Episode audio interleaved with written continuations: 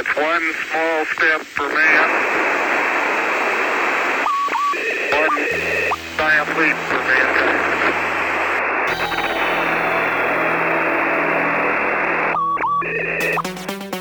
The year is 1986. The evil corporation has